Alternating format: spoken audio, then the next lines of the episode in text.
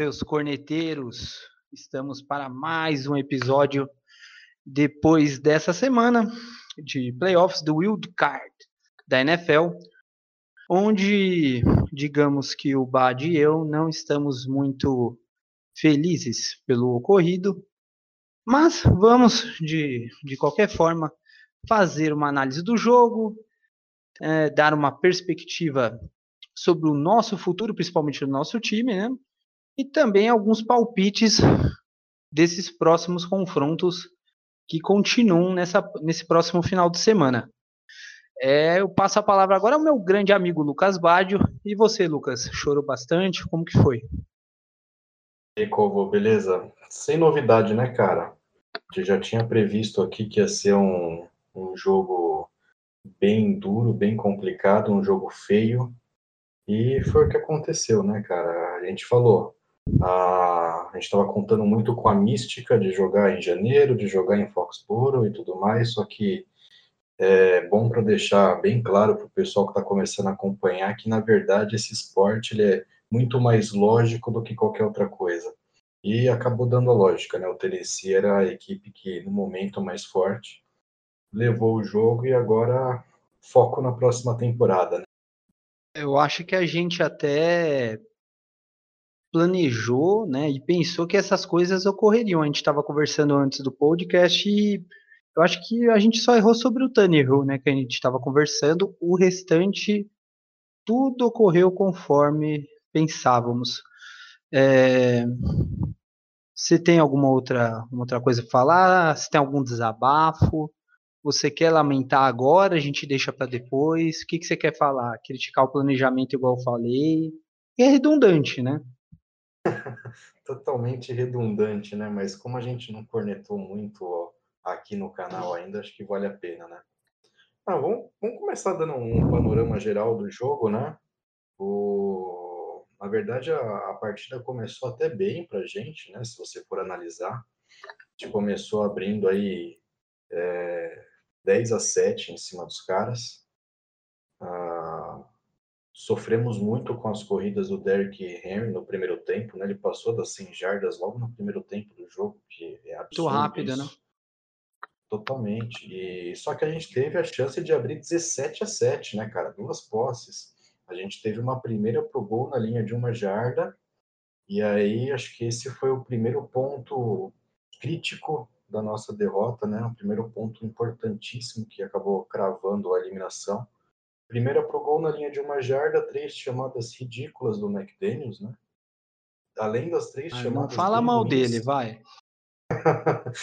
além das três chamadas bem ruins, uh, o Tom Brady acabou queimando dois tempos, né, cara?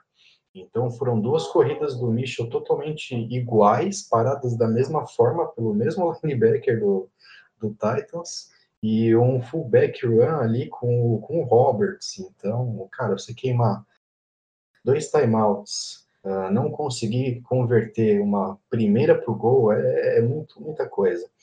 Logo na sequência, a gente tomou o touchdown, né? o jogo virou 14 a 13, e aí foi enrolação até o final.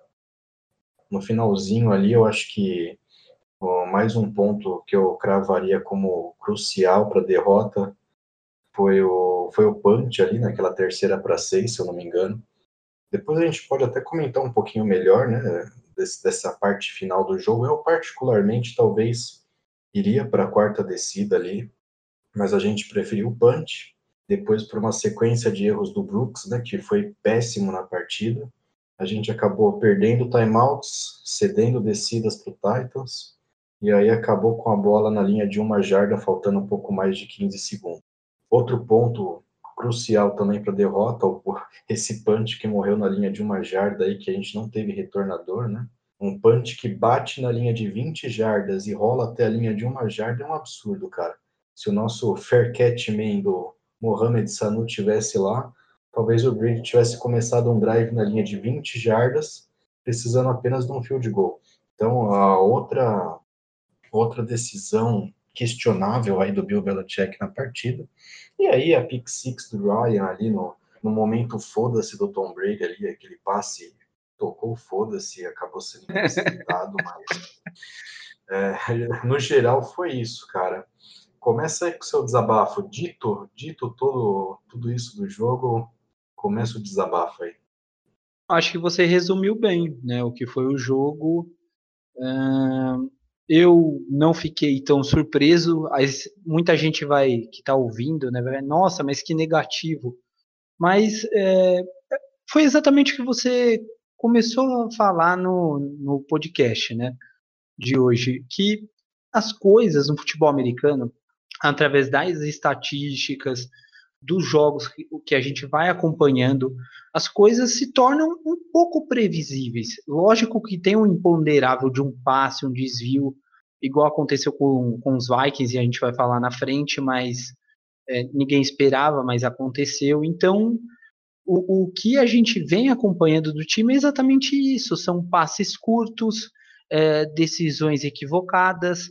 O Felipe Dorset teve um passe longo então, não sei se foi, eu acho que foi no terceiro ou no último quarto, né?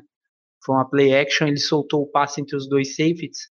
Não é questão de, de você ser imprevisível, é questão de você, dentro do seu plano de jogo, fazer algo imprevisível, mas dando certo, né? Você, por exemplo, o receivers com bolas mais longas tendem a, a, a levar a secundária mais distante, abre espaço no meio. Toda essa, essa teoria a gente conhece. Só que o time ficou para trás, é, o planejamento foi errado. O Harry não, não recebe passes longos e ele foi draftado para isso. O Edelman não conseguiu ter, ter passe em slot, não conseguiu desenvolver o jogo, ele dropou passe ridículo. Então tudo isso vai se somando, né? Então quando você não tem um plano de jogo bem montado, você não encaixa bem suas peças, o ataque não funciona, entendeu? E eu estou muito surpreso que não deram condições para o Brady nessa temporada nesse sentido. E é muito em cima disso também que, o, que vem o discurso dele, né? Sobre a, a impossibilidade ou talvez até a dúvida de ficar para a próxima temporada. Será que ele vai se sujeitar a tudo isso de novo, né? Então, a gente vai logo mais falar disso, mas fica aqui meu desabafo também. Inclusive, teve ao longo desses últimos dias aqui, uh, eu cheguei a ver um vídeo do nosso querido Rex Ryan comentando sobre a situação dos Patriots, né? E por incrível que pareça, ele estava defendendo o Tom Brady, né? Porque perguntaram para ele se era hora do Patriots desistir do Tom Brady, né? Largar o Tom Brady e partir para outra. E a resposta dele foi: por que, que o Patriots não se livra de todo o resto? Né? Porque o Nakil Harry não consegue jogar na vertical. Uh, Mohamed Sanu não consegue separação, vídeo interceptação e a pick six do Logan Ryan. Dorset morreu na temporada.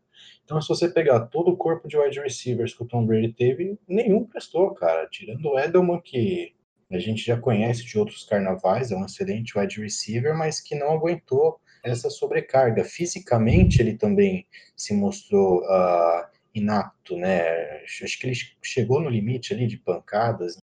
Então é muito disso. Não adianta o torcedor culpar aqui o Brady por essa eliminação.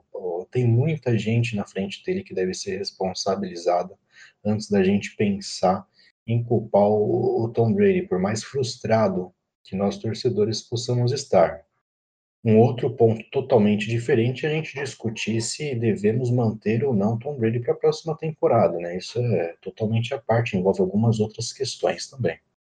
Eu concordo com você, eu acho que é, a gente tem que fazer uma análise não só pelo que ele fez toda a história, ele é lógico que ele é um cara, ele é um intangível assim, né, dentro do que tem no grupo, mas se for para continuar nessas condições, o que eu imagino que não vai acontecer, que eles não vão dar essa, esse gostinho de outro time assinar com o Tom Brady, é, que seja feito um planejamento mais sério, né? Porque do jeito que foi feito esse ano, eu, eu sei que teve a questão do Andrews que ficou fora, é um excelente center, mas não, não foi só um cara da OL que, que, que não, não seria só um cara da OL que iria fazer toda essa diferença, né? Os próprios Saints que você estava falando outro dia é a mesma situação, não recebem os passes, o Ben Watson, incrivelmente, teve uma recepção naquela terceira descida, o passe é bem legal, mas o restante, o Lacoste não fez nada. O Iso, acho que só disputou sete ou seis partidas. Ou seja, o planejamento foi bem mais ou menos, né? Incrível que pareça, eu achei que o Ben Watson estava tendo o jogo da temporada dele, cara.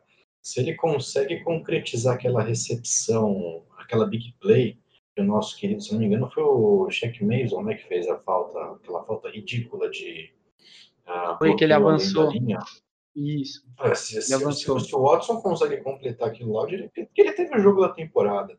O Watson apareceu bem, mas muito pouco perante aquilo que a gente esperava do nosso corpo de Tyrants, né? Bom, mas de qualquer forma, não tem muito o que falar, né? Quem acompanhou o jogo e ouviu nosso outro podcast é, tirou suas conclusões, né? Em cima disso não tem muito, não tem muito muita análise. É, ficou muito claro tudo isso.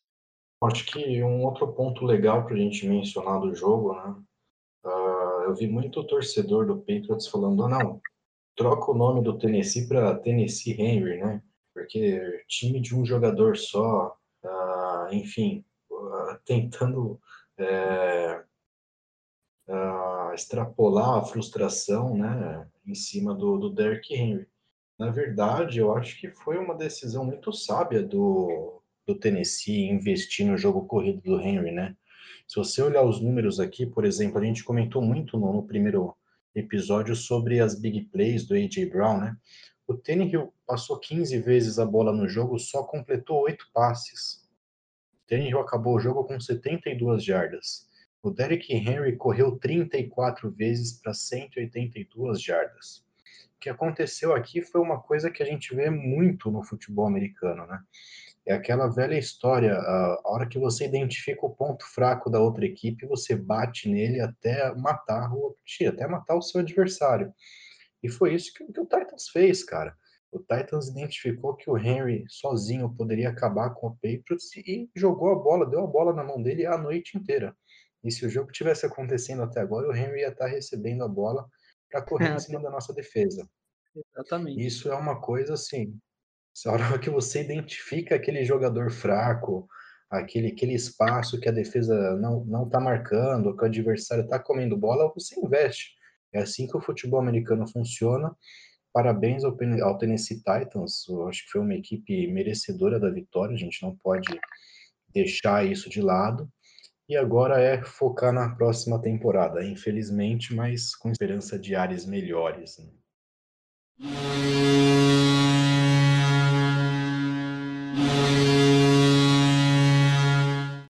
Bom, falando sobre futuro agora, Calvon, o que, que você acha que vai acontecer agora nessa intertemporada? O que, que precisa acontecer para a gente tentar voltar a figurar aí entre os.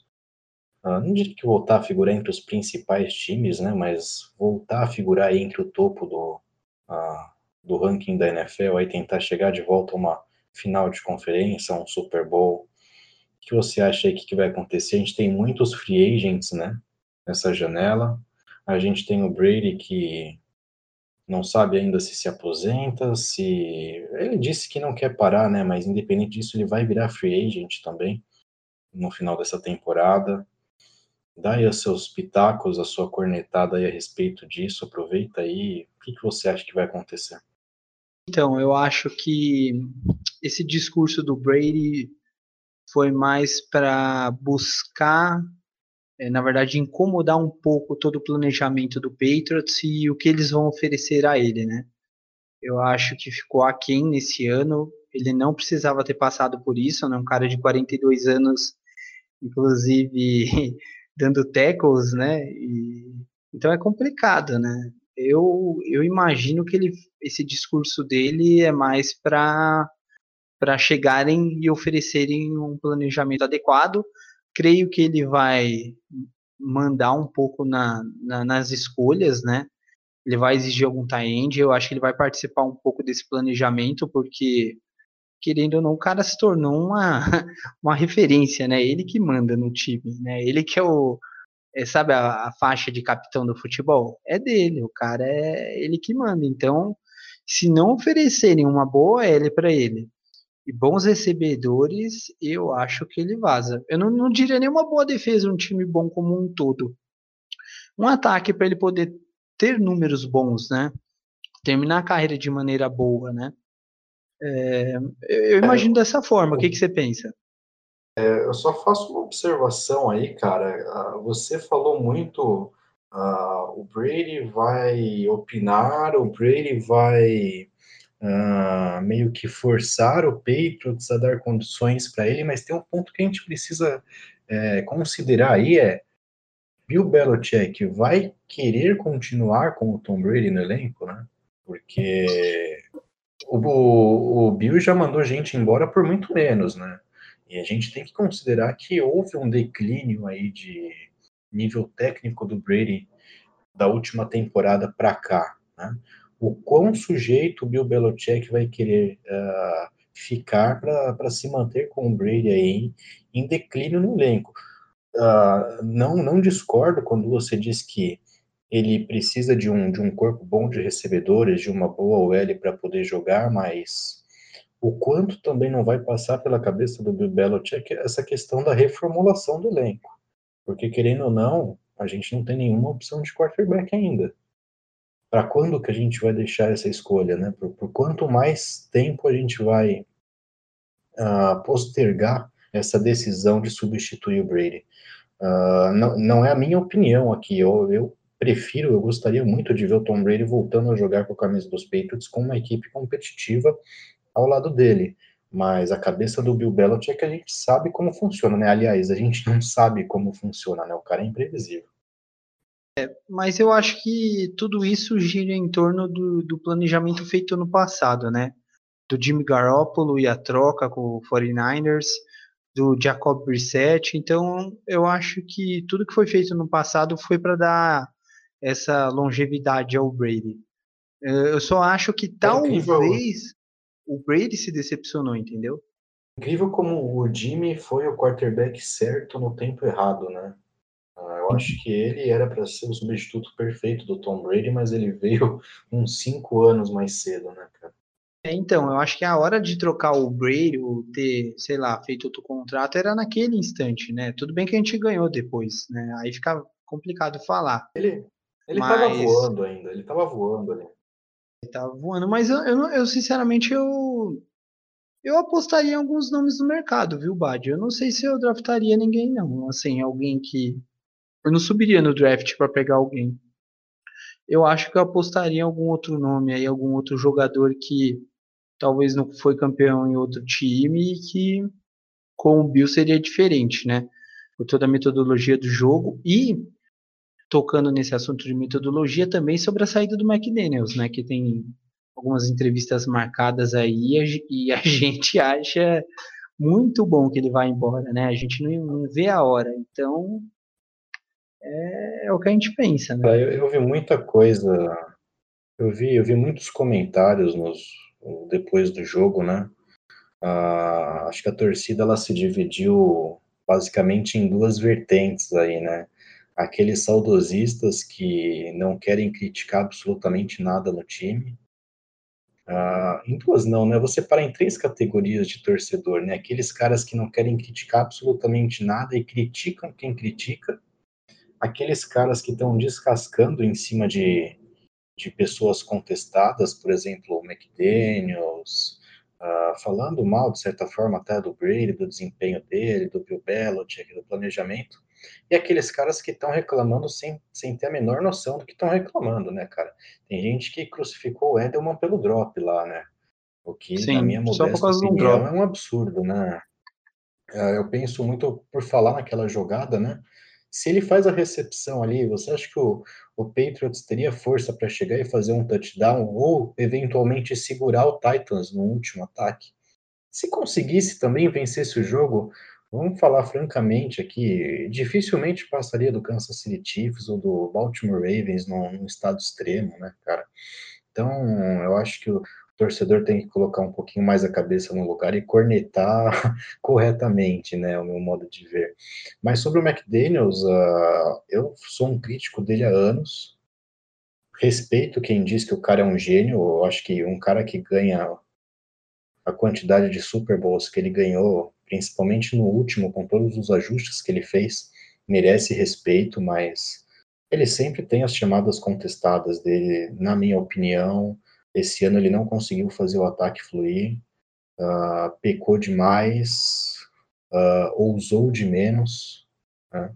A, a, maior retrato disso foi a primeira para o gol na linha de uma jarda no jogo contra o Titans, não convertida de forma alguma. Eu acho que ele pecou demais e não sei o quanto pesou também esse fato dele querer ser head coach, ter entrevistas marcadas em, outro, em outros times, não sei o quanto não influenciou a cabeça dele nessa última temporada, né?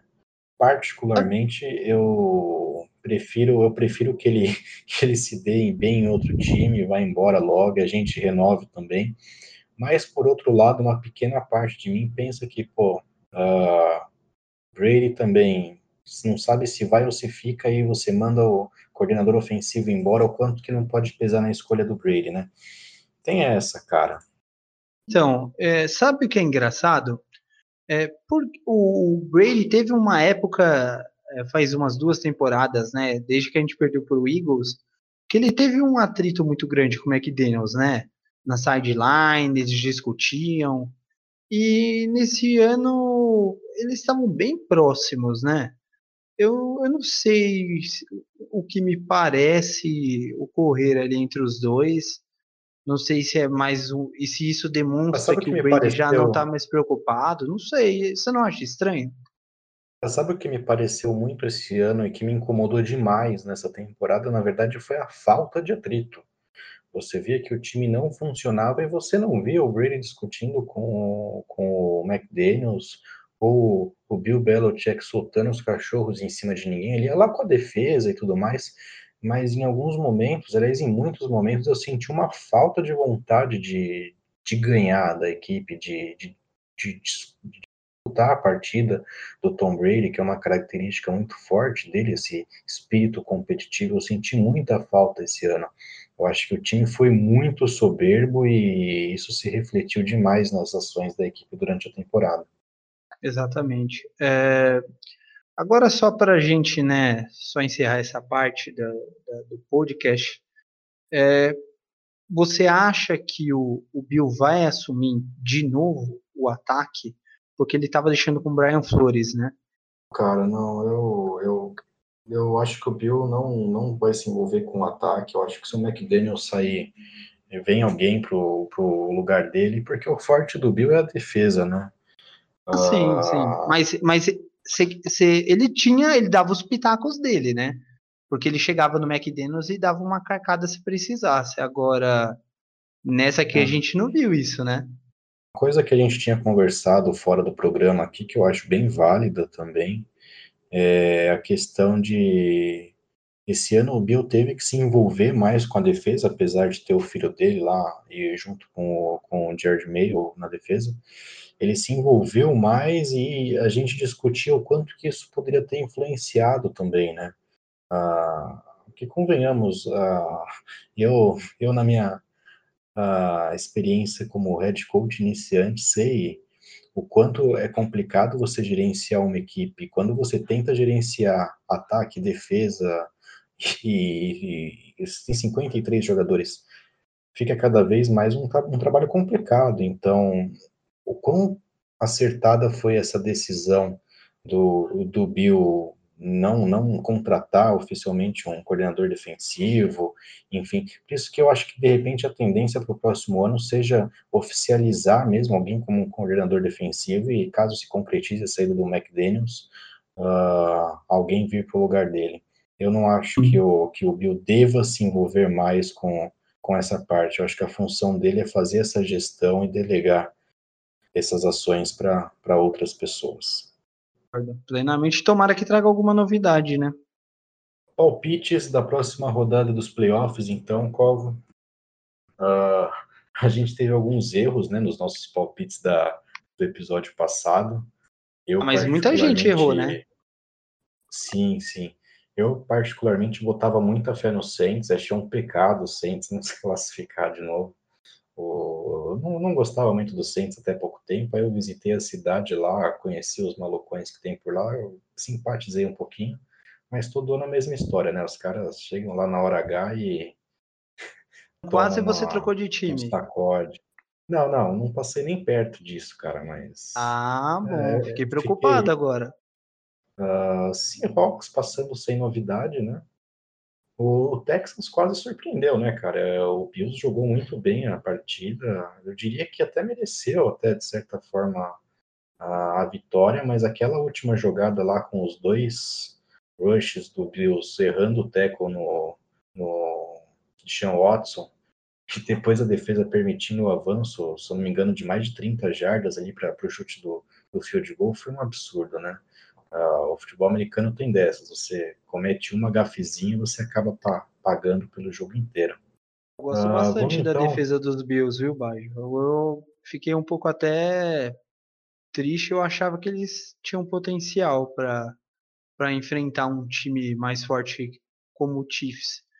Eu acho que a defesa dos Texans não sei se vai ter essa condição de, de pressionar tanto o Mahomes, né? Então, eu, eu, quando vi 16 a 0 eu pensei que o Bills fosse passar, mas foi dece bem decepcionante como eles de se deixaram envolver pelo plano de jogo do ataque do Texans, né?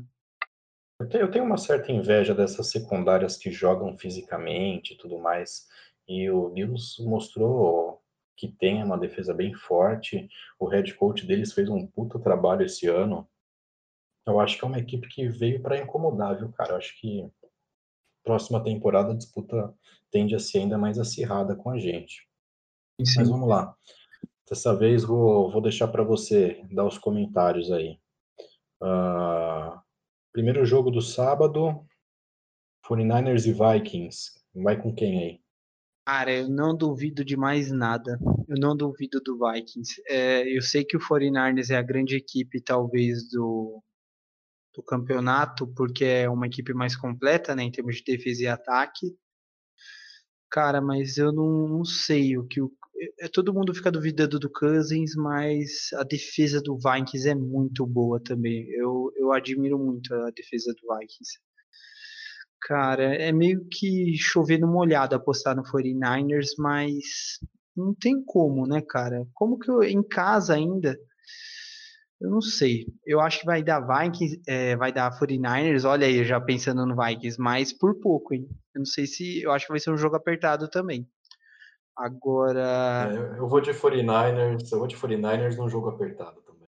Ah, então você segue o, o relator, então, nessa daí. Eu sigo. E sábado lá, à então, noite. Segundo... Ravens e Titans. Esse daí é muito fácil, Ravens. E tomara que seja de muito, só para vingar mesmo. Dane-se. Eu não. Tô torcendo para um sacode. Menos tomara que seja 13. 13... Daquele... Menos de 45 daquele senhor Lamar lá, eu não nem comemoro. Só tomara, tomara que ele corra umas 300 mesmo. jardas. No primeiro tempo. Ai, meu Deus. E. Vamos lá. E o próximo? Domingo Quer tem... falar de Chiefs e Texans? Chiefs e Texans, cara, eu acho que da Chiefs. Eu sei que na temporada regular foi um puta jogo e o Texans venceu, mas playoffs é outro bicho e eu acho que o Chiefs eles vêm com vontade agora. Uh, o Mahomes, o Andy Reid ficaram por detalhe na temporada passada. Eu acho que eles vão vir muito mais focados e eu acho que vai ser um grande jogo, mas eu acho que o Chiefs leva essa ainda mais jogando em casa. Packers e Seahawks agora. Eu acho que o Seahawks ganha com certa folga, viu? Eu, eu não tô botando muita fé nesse Packers, não. Acho que esse Packers aí tá tipo aquele elefante na árvore, sabe? Ninguém sabe como ele chegou na segunda posição. E a situação do Rodgers lá tá bem parecida com a do Brady, talvez. O cara não tem wide receivers, o tight dele é o Jimmy Graham, que morreu há umas quatro temporadas. Uh, eu não sei, não. Eu acho que o Seahawks leva esse jogo, viu? Você. Ah, eu vou.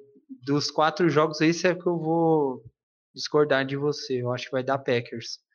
O Seahawks, meu, é, apesar da defesa ter ido muito bem contra o Eagles, mas eu não sinto muita confiança, não. Esse time, na minha opinião, se o Wentz continuasse no jogo, talvez o Eagles vencesse, tá?